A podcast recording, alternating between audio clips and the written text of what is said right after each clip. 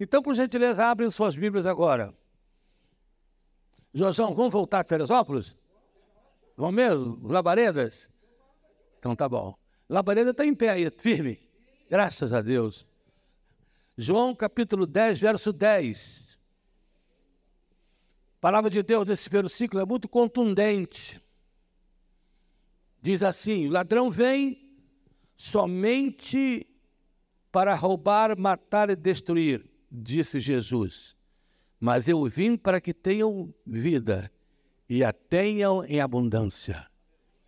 Eu vim para que tenham vida e a tenham em abundância. Vamos repetir só essa parte final? Eu e a tenham em abundância. Amém? Podem assentar. Já oramos para que essa mensagem seja uma bênção e com certeza ela será na vida de vocês. Minha gente, esse texto está informando o que o Evangelho tem para nós: vida em abundância. É o que esse texto está dizendo. É que Jesus manda dizer através desse texto: Eu tenho vida e vida em abundância para vocês. Isso quer dizer que no cristianismo nós temos algumas coisas, uma vez que vida e abundância é nos oferecida. Nós temos perdão, porque perdão faz parte da vida em abundância que Cristo oferece. Se não houvesse perdão, não haveria vida em abundância. Não, havia, não haveria vida abundante se não houvesse perdão. Logo, se Ele nos dá vida abundante, além de perdão, nós temos liberdade. Que vida abundante seria essa se não tivéssemos liberdade para viver? Se não fôssemos os seres humanos mais livres da face da terra, que é o povo de Deus, somos totalmente livres. Amém ou não? Estou vendo aqui o irmão Monteiro. Está lá ainda, ó. Ainda vende bolo? Vende aí, né? Muito bem. Ah, então é hoje.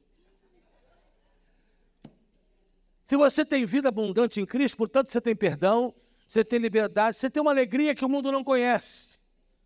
Não é aquela alegria efêmera, passageira, que às vezes demora uma noite enquanto você está numa festa, que às vezes demora algumas horas enquanto você toma uns gole. Não. É vida abundante, é alegria plena, alegria que transcende o dia, transcende a noite, ultrapassa dias. Alegria perpétua, é alegria que não acaba, é vida abundante. É alegria que Paulo e Silas, quando estavam na cadeia, chicoteados, algemados, sangrando, sofrendo, mas a Bíblia diz que eles cantavam louvores. A alegria que o profeta Abacuque diz que ainda que a figueira não floresça e não haja o fruto na vide e o produto da oliveira minta e no curral não haja o gado, todavia eu me alegrarei no Senhor e exultarei na, no Deus da minha salvação. É uma alegria que independe do que está em volta da gente. É a alegria que está dentro de nós. É a alegria que perpetua em nós. Essa alegria foi colocada na gente a partir do momento que nós cremos em Cristo como Salvador, a partir daí a alegria de Cristo vem morar em nós. Afinal de contas, quando Jesus nasceu, a notícia que os anjos deram foi a seguinte: o que nós estamos trazendo são novas de quê? Grande alegria. Novas de grande alegria. Nasceu o Salvador. Isso é vida abundante. Isso é o texto que eu li. Eu vim para que tenham vida e tenham em abundância, isto é, tenham perdão, tenham paz. Coisa mais maravilhosa do que ter paz. Coisa mais maravilhosa do que não precisar tomar remédio para dormir. Coisa mais maravilhosa do que dormir sem depressão, sem angústia, sem acordar no meio da noite e não conseguir dormir mais. Isso é vida abundante, gente. Se, se algum amigo seu perguntar a você o que é esse negócio de vida abundante que vocês dizem que Cristo oferece, vá citando essas coisas todas que eu estou citando aqui: perdão, liberdade, alegria, paz e vida eterna. Que é o melhor de tudo isso. É a certeza que quando partirmos daqui, iremos para o céu. Para a vida eterna vivemos com Cristo. É isso que vai acontecer. Amém ou não? Quantos de vocês, se Jesus voltasse hoje, ficariam felizes? Levanta a mão. É. Então vocês não iam para o céu, né? nós não vamos ficar felizes, nós vamos subir felizes. Né? Eu perguntei quando vocês ficariam felizes. Entendeu agora? É só para você ficar acordado. Mas apesar disso tudo ser vida abundante em Cristo? Ser a vida abundante que Jesus oferece, que eu tentei dar um, uma pincelada no que significa vida abundante, eu não vou falar disso hoje. Essas coisas são as coisas que o cristianismo tem para nós. Pois hoje eu quero falar de quatro coisas que o cristianismo não tem. É sobre isso que eu quero gastar os meus minutos aqui antes da gente almoçar. Quatro coisas que o cristianismo não tem e graças a Deus por não as ter. Quatro coisas. A primeira delas, o cristianismo não tem lixeira. Não há lixeira no cristianismo. O profeta Isaías, no capítulo 1, verso 18 e 19, ele diz assim: Guarde isso, ele disse, ainda que os vossos pecados sejam como a escarlate, eu os purificarei e tornarei vocês mais alvos do que a neve. Ainda que o seu pecado seja a pior coisa do mundo, eu ainda posso limpar vocês. Eu ainda posso lavar vocês. Escarlate era um tipo de nódoa que vinha de uma planta, que uma vez que pegassem na roupa, em qualquer coisa, não saía nunca mais. Mas Jesus está dizendo aqui, aliás, o profeta Isaías, em nome de Deus, está dizendo aqui que nem mesmo a escarlate pode impedir o perdão de Deus. Portanto, hoje pela manhã, eu quero que a sua mente seja confortada com a certeza de que não importa quem você seja, não importa o que você fez ontem, hoje pela manhã, não importa o que você fez na sua vida ou da sua vida, Deus não vai desistir de você. Deus não vai jogar você na lixeira. Aliás, essas quatro coisas que eu vou dizer que o cristianismo não tem, são as grandes quatro coisas, na minha opinião, que diferem o cristianismo de todas as outras religiões. São essas quatro coisas. Por exemplo, o islamismo tem lixeira.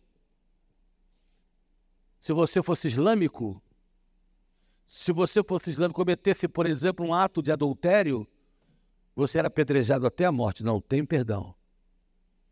Eles têm lixeira para jogar aqueles que pecam. Eles têm lixeira. Mas em Mateus capítulo 11, verso 28, Jesus diz assim: Vinde a mim quem? Todos os que adulteraram, os que roubaram, os que mataram, os que se viciaram, todos que estás cansados em tudo isso, porque eu vos aliviarei. Em outras palavras, você pode vir como você está, porque eu não vou jogar você na lixeira. Eu sei que aqui, olhando daqui, eu percebo uma série de senhoras que devem ser donas de casa. Então, você sabe na sua casa, por exemplo, quando um vaso quebra, ele vira caco em pedaços, o que, que você vai fazer? Você vai pegar os cacos, né? Pega a vassoura, vai, pega os cacos, joga no lixo. Virou caco. Pois é, isso é exatamente o que Deus não faz. Deus é especialista em restaurar cacos. Quantas vezes eu já virei, já virei caco? Quantas vezes eu olhei no espelho e me senti um caco de ser humano? E ainda assim ele não desistiu de mim. Ele não vai desistir de você. O profeta Isaías diz no capítulo 18 que mesmo que a gente quebre todo, ele faz tudo de novo, ele renova. Portanto, se nesta manhã eu estou falando para alguém aqui, a quem Satanás está tentando convencer que não tem jeito para você mais, que acabou para você, isso impinge na gente um desânimo enorme. E aí algumas pessoas começam a vir à igreja só por vir. Porque é domingo, então eu vou lá, estou acostumado aí, mas sem esperança, sem perspectiva. Às vezes você já teve cargos importantes na igreja, alguma coisa relevante que você fez para Deus, que você faz para Deus. Entretanto, está uma voz na sua mente dizendo que você. Você tem cara de pau, rapaz? Você tem coragem de dizer que vai continuar fazendo aquilo? Você ainda vai subir naquele altar para cantar de novo? Você vai subir lá para pregar quando o pastor Xavier lhe convidar? Você vai ter coragem de fazer alguma coisa no ministério jovem, de adolescentes? Sim, porque ainda que os vossos pecados sejam como a escarlata, ele o fará mais alvo do que a neve. Porque ele não desistiu de você, não desistiu de mim, não desistiu de nós. Da cruz do Calvário tinham dois bandidos, um, um é, de um lado e outro do outro, ladeando Jesus, zombando, escarnecendo. Só que um deles disse assim: Senhor, lembra de mim. Naqueles momentos, Jesus dá uma última virada para o lado com o seu rosto e diz: Ainda hoje, aleluia, ainda hoje estarás comigo no paraíso. Sim, não lixeira. 1 de João, no capítulo 1, verso 9, o apóstolo João diz assim: Se confessarmos os vossos pecados, ele é fiel e justo para vos perdoar os pecados e vos purificar de toda injustiça. Se confessar os pecados, não são alguns pecados, quaisquer que eles sejam, se os confessar, ele é fiel para perdoar você. Então, hoje, apruma o ombro e sabe que o Cristo que você serve não fez uma lixeira para você. Não há uma lixeira no cristianismo. Não há um lugar para te jogar fora. Não há desistência daqueles que querem a Cristo, daqueles que querem. No cristianismo não há pecado que não tenha perdão. Não é isso? Não há. Está vendo o filho pródigo? O filho pródigo renunciou à existência do próprio pai, porque ele pediu a sua herança. E você sabe muito bem que quando você pede uma herança com um pai vivo, você está decretando que para você o seu pai morreu. E foi o que ele fez com o pai dele. Mas um dia, quando ele percebeu o que tinha feito da sua vida, ele voltou e o pai estava de braços abertos o esperando. Você sabe o que é por isso que muita gente considera o cristianismo uma loucura? Porque é mesmo. O cristianismo é uma loucura porque anuncia o perdão até mesmo antes da gente pedir. Antes da gente pedir o perdão, já está anunciado que Deus vai te perdoar. E aqui está o filho pródigo passando por isso. A prostituta que foi levada até Jesus. Pessoal de pedra na mão. Todo mundo para matá-la. Todo mundo desistindo dela, porque a lei dizia que ela deveria morrer apedrejada. Mas Jesus vira para aqueles algozes, para aqueles que queriam apedrejá-la e diz: quem de vós não tem nenhum pecado? E se tiver alguém aqui assim, disse Jesus, pode começar a tirar a pedra. E eles foram saindo um por um, e Jesus continua abaixado no chão escrevendo, como estava na areia. De repente ele olha para cima, não vê ninguém e pergunta à mulher: Onde estão os teus acusadores? Senhor, eles foram embora, ninguém ousou me jogar pedra. Ninguém ousou. E Jesus olha para ela e diz: Filha, eu também não te condeno. Vá e não peques mais. Quem quer que você seja hoje, a mensagem é essa: vá e não peques mais. Vá e não faça de novo aquilo. Vá e pare de pensar em fazer aquilo que você está pensando agora. Vá e não separe da sua família. Vá e abandone aquela possibilidade de vícios. Satanás deve estar colocando na cabeça de muita gente por aí de que, poxa, você, para que ser crente? É um argumento muito lógico. Você quer ver uma pessoa que está perto de afastar da igreja, você vê? E que ele começa assim. Também para ser crente igual a fulano? É melhor não ser. Sabe por que eu não vou mais à igreja? Porque lá só tem falso. E quando alguém disser para você assim, ah, eu não vou à igreja que lá só tem falso, você diz, não tem problema não, ainda, ainda tem lugar para mais um, pode vir. É. Ainda dá para mais um lá, sempre cabe mais um.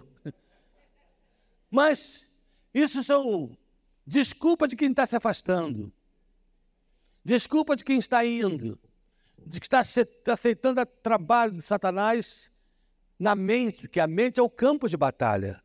É ali. E Satanás mudou de tática, Jorjão, sabia? Você vê, vocês já repararam que, não sei aqui como é que está, mas lá em Teresópolis, nos nossos contos, constantemente cai gente demoniado. Agora não, quase não cai mais. Mas sabe o que é? Satanás mudou de tática, evoluiu. Evoluiu. Você olha Paulo escrevendo em Romanos 1, ele diz assim: ele opera na mente. O apóstolo Paulo diz assim: porque eles insistiram em pecar, porque eles insistiram com toda a tor torpeza de pecado. Então Deus os entregou, quer dizer, permitiu que Satanás viesse e lhes colocasse uma disposição mental reprovável. Portanto, hoje, Satanás não joga mais ninguém no chão, porque sabe que a gente vai expulso, acabou. Ele, come, ele começou a colocar nas pessoas uma disposição mental reprovável. Essa disposição mental que faz com que no dia de carnaval eles vão para Marquês de Sapucaí, joga Jesus no chão, bota Jesus vestido de mulher como se fosse uma mulher, homossexual, ofende a mãe de José, de, de, de Jesus, Maria, faz Jesus como se fosse nada, Satanás arrastando como se fosse vencedor. Satanás colocou o homem com uma disposição mental reprovável. O homem trocou o uso natural da mulher e passou a inflamar-se homem com homem, mulher com mulher. Isso é uma disposição mental. Isso aí está fazendo mais sucesso do que derrubar uma pessoa endemoniada. E ele está conseguindo, com essa disposição mental, entrar em alguns crentes. Invadir a mente de alguns crentes. E fazer que alguns crentes comecem a pensar assim. A começar a ter raciocínios, disposições mentais reprováveis. Para ser igual a fulano. Eu prefiro ficar aqui no mundo. Essas disposições mentais reprováveis. Sim, ele quer que você pense isso, mas guarde. Não importa. O que você fez não é tarde, porque Jesus jamais desistirá de você. Jamais desistirá. O cristianismo não tem lixeira. Amém? Mas em segundo lugar, deixa eu andar um pouquinho. No cristianismo também não existe, talvez não tenha, no cristianismo também não tem a palavra talvez. No cristianismo não há talvez. No cristianismo, ou se é ou se não é. Quando Marcos escreveu o seu evangelho, o capítulo 16 diz assim: Vai por todo mundo, prega o evangelho a toda criatura. Quem crê e for batizado será salvo. Quem não crê já está condenado. Ponto. Não existe meio termo. Quem crê será salvo, quem não crê, quem sabe, se for legalzinho, Deus ainda quebra o galho. Não existe. Mas o cristianismo tem um talvez. Tem. Aonde? O catolicismo, que se chama cristão. Por quê? Porque o catolicismo prega purgatório. Não há nenhum versículo na Bíblia que respalde purgatório. Mas purgatório é o talvez do catolicismo. Por quê? Porque se você vai para o purgatório, você talvez possa ir para o céu depois. Pode purgar os seus pecados e ir para o céu depois. Você pode Talvez, se for muito ruimzinho, lá no purgatório e para o inferno. Então o catolicismo ele tem um talvez, mas a Bíblia diz que existem só dois caminhos. Um conduz à vida eterna e ele é estreito. A porta é estreita, o caminho é estreito e conduz à salvação. E existe o outro que é largo e conduz à perdição. Não existe um talvez no cristianismo. Talvez. As testemunhas de Jeová também têm talvez. Quantas vezes, eu me lembro uma vez que o testemunho de Jeová bateu na minha porta, minha mãe ainda era viva. E eu estou vendo o camarada chegar para a mãe, mamãe olhando para ele, mamãe é aquela crente fiel, né? Perguntou assim, mas o senhor está fazendo isso aqui por quê? Aí ele diz, ah, eu estou trabalhando na rua porque talvez, ou, uma, usou uma palavra assim, quem sabe eu consiga a minha salvação. A minha mãe disse, talvez, quem sabe, você não tem certeza? O senhor está fazendo isso aqui, não tem certeza que é salvo? Que miséria de religião é essa? Que você não tem certeza da sua salvação, você tem certeza de quê? O cristianismo não tem esse talvez. O cristianismo de Jesus não tem talvez. Ou é ou não é. O cristianismo, ou ele quebranta e salva e amolece o coração do homem, ou o cristianismo endurece o coração do homem. Dr. Paul Washer costuma dizer: o evangelho é o poder de Deus para a salvação de todo aquele que crê. Mas para o que não crê, o Evangelho é uma sentença de morte. Para quem não crê. O Evangelho é como o sol, o mesmo sol que derrete a cera, endurece o, o barro. O mesmo sol, o mesmo Cristo que abre os braços para salvar o que quer, o que abre o coração e ele diz: Vinde bendito de meu Pai, é o mesmo Cristo que falará para os que endurecerem o coração: Apartai-vos de mim para o fogo eterno, preparado para o diabo e seus anjos. Não há talvez. Você está aqui hoje? Hã? Lembra de uma vez que numa campanha evangelística alguém perguntou assim, no do apelo para um rapaz: Você já é cristão? E o rapaz disse assim: Estou tentando. Aí o outro falou para ele assim, muita calma. Já tentou ser um elefante alguma vez? Não, por quê? Não, não. E por que você nunca tentou? Você acha que eu vou conseguir? Ele falou: é a mesma coisa se tentar ser cristão. Não para de tentar. Você não vai conseguir. Você não tem força para ser cristão. Você não tem condições de ser cristão. Você só pode ser cristão se você entregar o seu coração a Jesus. Ele vem com o Espírito Santo e faz essa obra. Ele derrete a cera ou vai endurecer como barro. Essa é uma opção que você faz quando crê ou não crê. Se você crê, ele amolece o seu coração. Não há talvez, ou é uma coisa ou outra. Ou o evangelho é poder de Deus para a salvação do que crê, ou o evangelho é uma sentença de morte para os que não creem. Portanto, hoje aqui, jovens, adolescentes, senhores e senhoras, você está tentando ser crente? Está fazendo força? Hã? Você já tem certeza que é?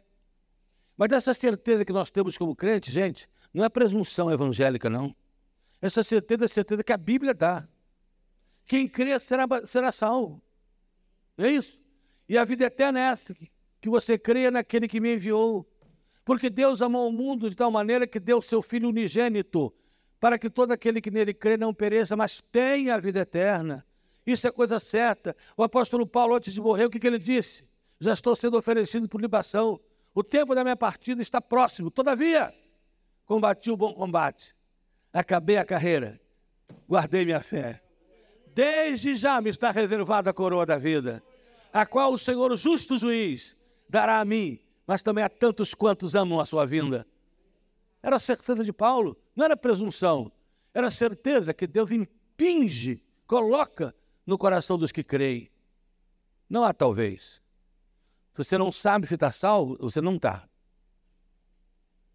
Ou então alguma coisa está atrapalhando a sua visão. Porque às vezes a gente tem crise de fé. Pessoas que nunca passaram por crise de fé não sabem o que é fé. Porque às vezes a gente, a gente passa por crise de fé. Às vezes as, as dúvidas elas batem no nosso coração. Elas batem à porta da nossa alma. Mas a Bíblia manda te dizer que se você é de Jesus, você é mais do que vencedor. Qualquer que sejam as situações, qualquer que sejam as situações. Sim, você não tem talvez. Não existe talvez no cristianismo. Você já viu essas frases que a gente ouve muito? Pô, pastor, tem um amigo meu que ele é quase crente. Eu fico pensando o que é quase crente, quase salvo, quase filho de Deus vai quase para o inferno, vai quase para o céu. Como é que é esse negócio de quase crente? Não, porque você quer que ele é pessoa tão boa, gosta de ir à igreja, é religioso, meu irmão. Jesus virou certa vez e disse assim: para gente religiosa, para gente do mais alto nível religioso, que usava beca, Jesus virou e disse assim: as prostitutas vão anteceder vocês do reino dos céus. Eu, se eu ouço isso, eu meto minha cara no primeiro buraco que aparecer. As prostitutas vão anteceder. Por quê? Porque vocês ficam com essa beca aí de sou salvo, que eu sou não sei o quê, e vivem nesse, nessa religiosidade fria, sem vida, enquanto as prostitutas, quando descobrem que estão erradas, se ajoelham e pedem perdão, se transformam, pede graça. Não há talvez.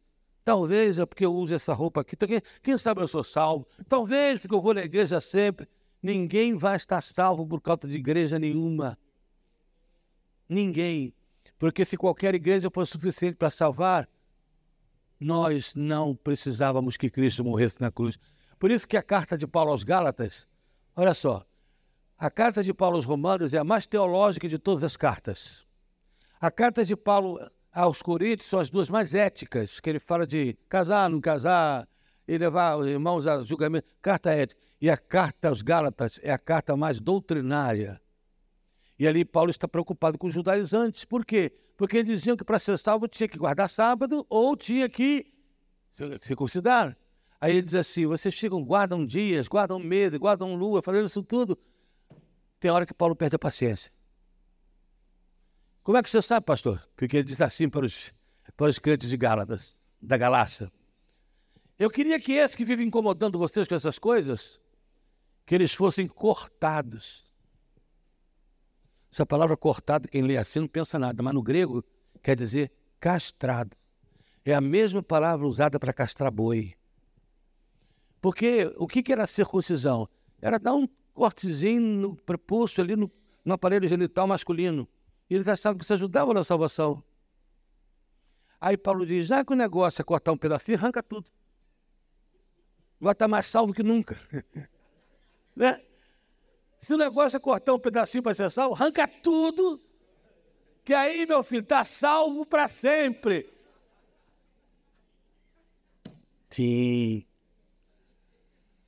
Esse talvez aí, quem sabe, se eu for religioso. Por isso que eu sempre que falo de uma igreja, eu gosto de falar da comunidade evangélica, cristã, que eu, que eu pastoreio, batista. Não gosto de falar de religião, essa palavra perdeu para mim o sentido.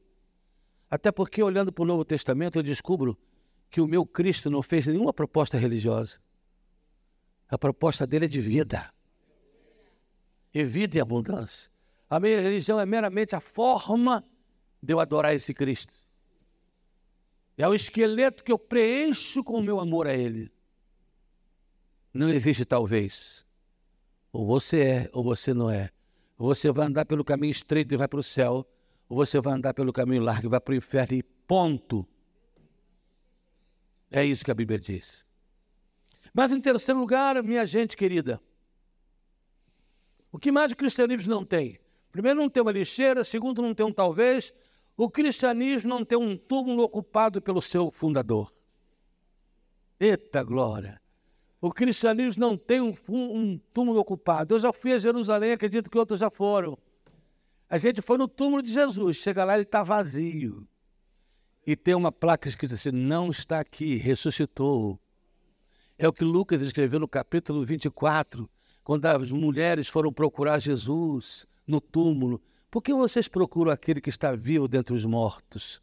Ele não está aqui, ressuscitou dentre os mortos. O budismo tem um túmulo ainda ocupado pelos ossos de Siddhartha Gautama, Buda o iluminado. O espiritismo tem um túmulo ocupado pelos restos mortais de Allan Kardec. O judaísmo, quem já foi em Jerusalém sabe, há um túmulo designado para Abraão, onde já esteve lá os seus restos mortais. O islamismo vai a Meca, ainda há preservado ossos de Maomé. Mas o cristianismo tem um túmulo vazio. Aleluias. Não há, o cristianismo não tem um túmulo ocupado pelo seu líder. Aliás, a única forma religiosa que declara que o seu fundador está vivo dois mil anos depois da sua morte é o cristianismo. Não há nenhuma outra prova religiosa que declare isso. A única é o cristianismo de Jesus. Por isso, por isso, irmãos, o cristianismo, ele não é uma filosofia de vida. Uma vez eu estava pregando num determinado lugar, alguém levantou a mão, um estudante, e disse assim: Qual é a diferença da sua religião para as outras todas? Eu disse que todas as religiões pregam uma filosofia de vida, alguns até bonita, mas o cristianismo não prega uma filosofia de vida.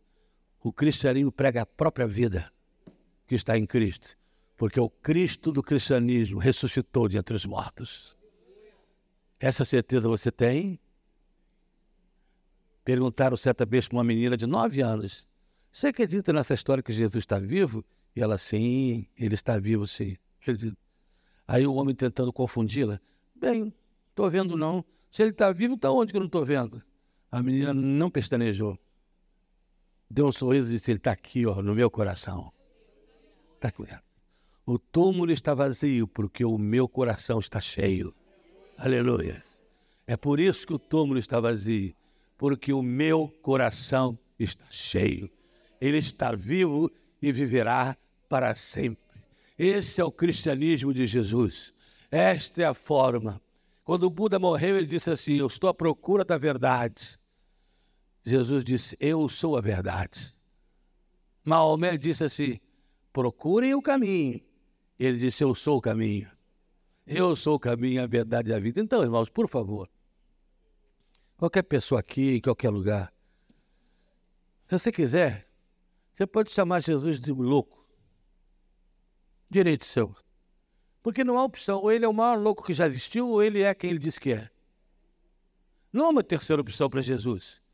Ou ele é O maior louco que já existiu na, na face da terra, ou ele é o Filho de Deus, o Salvador do mundo.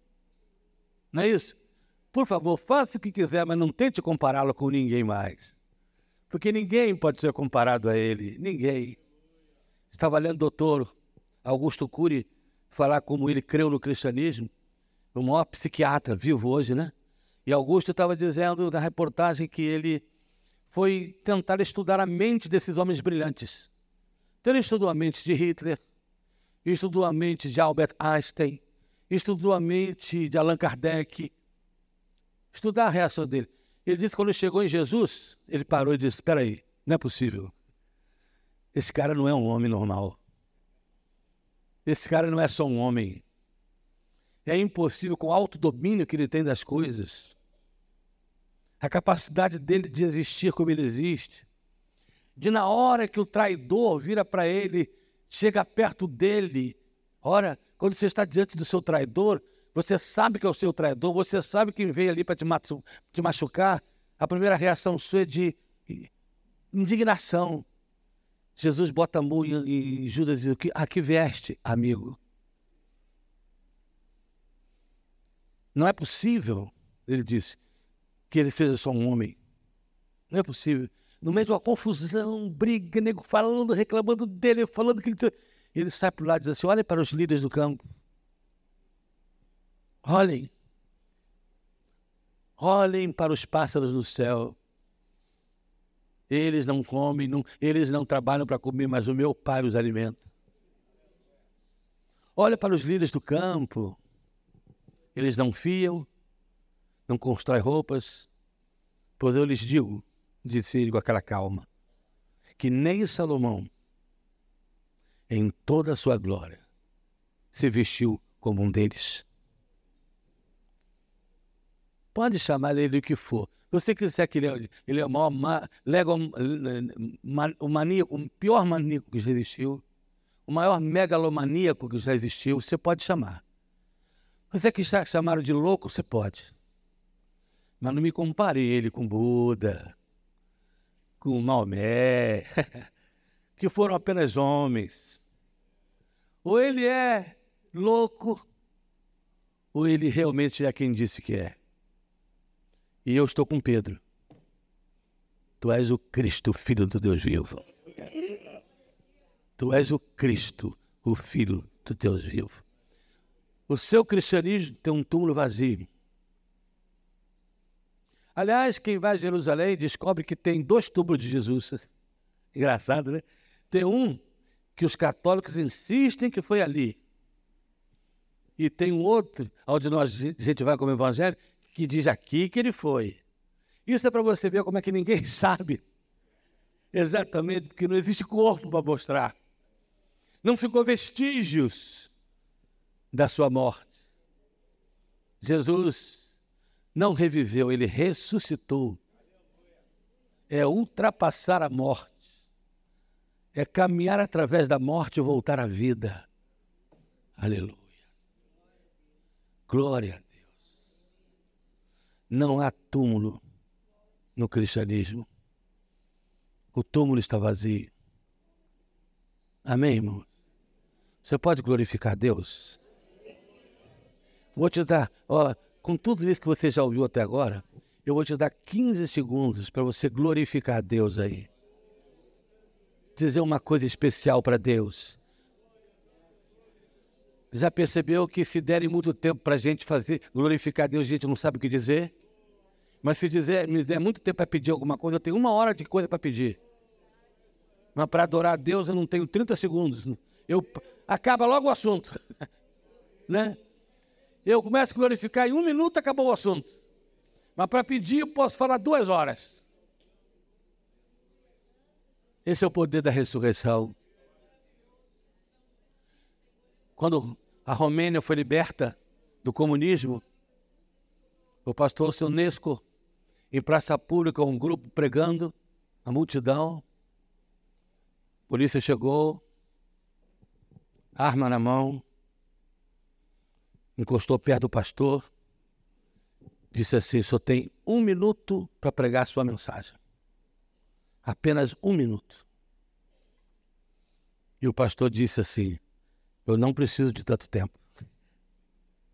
Não preciso disso tudo. E aí, ergueu as suas mãos e gritou: Jesus Cristo ressuscitou. E a multidão respondeu: ressuscitou na verdade. Apenas isso. Aí está o poder da ressurreição. O poder da ressurreição do Filho de Deus.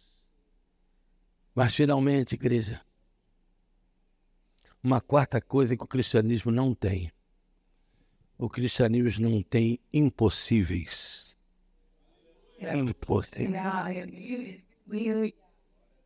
Em Marcos capítulo 10, verso 27, Jesus diz assim: Existem algumas coisas que para o homem é impossível, mas não para Deus, porque para Deus nada é impossível.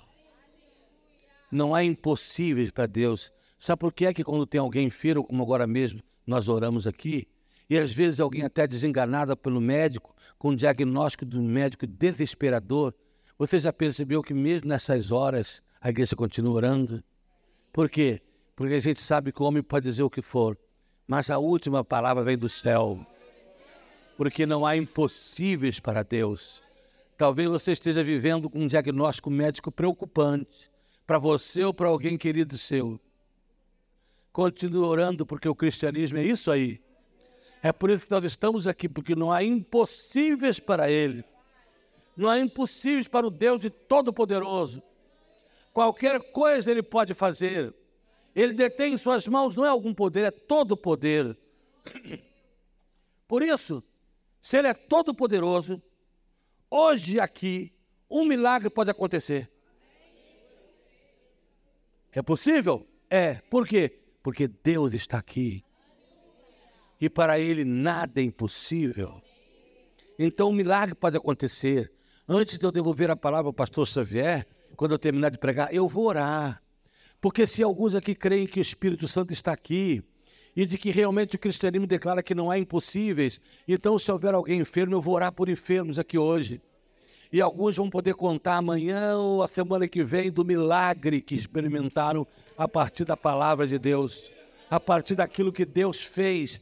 Sim, hoje pode haver um milagre aqui, porque o Deus do impossível está aqui. Aleluia! Hoje pode haver libertação aqui, pois o Deus libertador está aqui. Conhecereis a verdade, e a verdade vos libertará. Se, pois, o Filho de Deus vos libertar, verdadeiramente sereis livres. Então, hoje pode haver libertação aqui de, das drogas, da prostituição, da pornografia, da licenciosidade, da idolatria, da feitiçaria. Sim, pode haver libertação, porque nada é impossível para o Deus do cristianismo, para o Senhor Jesus Cristo. Sim, aqui pode haver libertação, mas também hoje pode haver aqui o maior dos milagres. Qual é? É a salvação. Nenhum milagre como esse, aleluia! Pode haver aqui hoje salvação, porque o Salvador está aqui. Aquele que deu a vida dele, obrigado, querido, por nós na cruz está aqui. Portanto, se você ainda está naquele talvez, chegou a tua hora. Porque o Salvador está aqui. Amém. E ele disse: Eu vim para que tenham vida e a tenham em abundância. O Salvador está aqui para salvar. Sim, hoje pode haver um reavivamento nesta igreja. Por quê? Porque nada é impossível para Deus, para o cristianismo. E o Espírito Santo do avivamento está aqui. O óleo que é derramado no avivamento está aqui. Creio nessa verdade. Portanto, vocês podem sair daqui com um novo coração uma nova reconsagração ao Senhor. Eu creio em avivamento em pessoas, não em massas. Eu creio que Deus vai avivando pessoas, uma, outra, outra. Como foi no dia de Pentecostes, que as línguas de fogo caíram, não foi sobre a massa, foi sobre cada um. Foi repartido na cabeça de cada um. O avivamento veio sobre cada um. Então não se preocupe com quem está do teu lado. Pense agora em consagrar a sua vida e acreditar que você pode fazer isso hoje, dar-se totalmente ao Senhor. Por quê? Porque o Espírito Santo está aqui. Ele é o que traz o avivamento. E como não há impossíveis no cristianismo, não há impossíveis aqui para Deus. O avivamento espiritual procede nesta manhã. Pode acontecer na vida de qualquer pessoa que está aqui. Hoje, um milagre pode acontecer, uma cura pode vir, porque o Cristo das coisas impossíveis pode estar aqui, está aqui para curar. Hoje pode haver libertação, porque o libertador está aqui para arrebentar qualquer corrente. Hoje pode haver o maior de todos os milagres, que é a salvação de uma alma, porque o Salvador que morreu na cruz está aqui. E hoje, e hoje pode haver um grande avivamento. Por quê? Porque o espírito do avivamento está aqui. E você vai ser quebrantado por ele. Você já tentou alguma vez jogar um monte de óleo assim no chão e ficar tentando pular em cima? Você vai cair. E eu sei que o óleo do Espírito está aqui. Se você quiser, ele pode quebrar você hoje, derrubar o seu espírito, o seu coração, transformar você por dentro, aleluia, mudar totalmente o seu ser. O óleo da unção está neste lugar. O espírito de libertação está nesse lugar, de reconsagração de vida. Sim, guarde isso. O cristianismo, mas pastor, quem sou eu para ser reavivado, reconsagrado com tanto pecado? Você viu o primeiro ponto dessa mensagem? Não há lixeiras, ele perdoa hoje você. Mas eu não tenho certeza se eu vi o segundo ponto, não há talvez aqui hoje. Ou você quer ou você não quer. Mas eu me sinto tão morto espiritualmente, sim. Mas o terceiro ponto diz que não tem túmulo vazio, não tem túmulo com ninguém ocupando ele do cristianismo. Porque o Cristo do cristianismo não está no túmulo. Ele veio para que você tenha, tenha vida. Ele está aqui para produzir vida. Não há impossíveis para ele. Comece a orar aí agora onde você está. Comece a clamar a Deus. Creio que nós não estamos aqui à toa. Creio que estamos aqui com um propósito. Cada semana você vem aqui com um propósito. Eu sei que hoje não é diferente. Você está aqui com um propósito diante de Deus. Por isso, se houver alguém que hoje, primeiro, entendeu que não há lixeira, ele precisa de um perdão precisa de uma restauração, precisa de alguma coisa que você sabe que só Ele pode fazer, mas que você hoje dá as costas para Satanás e para o mundo e descobre que realmente você pode sair daqui perdoado. Se você descobriu que não tem talvez, ou você ou não é, e você diz eu sou, nunca mais em cima do muro. Se você crê que o seu Cristo está vivo, se você crê que pode ser, haver uma cura, está precisando de uma cura física, emocional, psicológica, espiritual, Está precisando da conversão verdadeira? Está precisando de libertação de alguma coisa que você guarda lá com você? Uma escravidão que ninguém sabe que você tem, mas você tem? Sim. O que, que você está precisando? Está precisando de um avivamento pessoal? Que o Espírito Santo desça com fogo sobre a sua vida? Com a unção do Espírito sobre você? E mude você de dentro para fora, de verdade? Se você quer esse poder maravilhoso, então eu quero orar por você. Então vou pedir que qualquer um de vocês, por quaisquer que sejam os motivos, inclusive esses que eu acabei de mencionar, eu tenho certeza que eu não esgotei esse assunto, mas o que eu acabei de mencionar pode ser o fator determinante para você hoje, de uma mudança radical, de uma transformação, de uma salvação, enfim. E se você quer, agora, agora, sem talvez, levante o seu lugar calmamente e venha até aqui no altar, onde eu vou impor minhas mãos e orar pela sua vida preciosa, qualquer que seja o motivo aqui hoje. Não há lixeira aqui hoje, por isso você pode ser qualquer pessoa. Há um avivamento esperando aqui hoje. Então comece a se derramar na presença do óleo, na presença da unção, na presença do fogo consumidor, na presença do fogo que a tudo queima e transforma. Comece a deixar Deus fazer aquilo que só Ele pode fazer, meu irmão.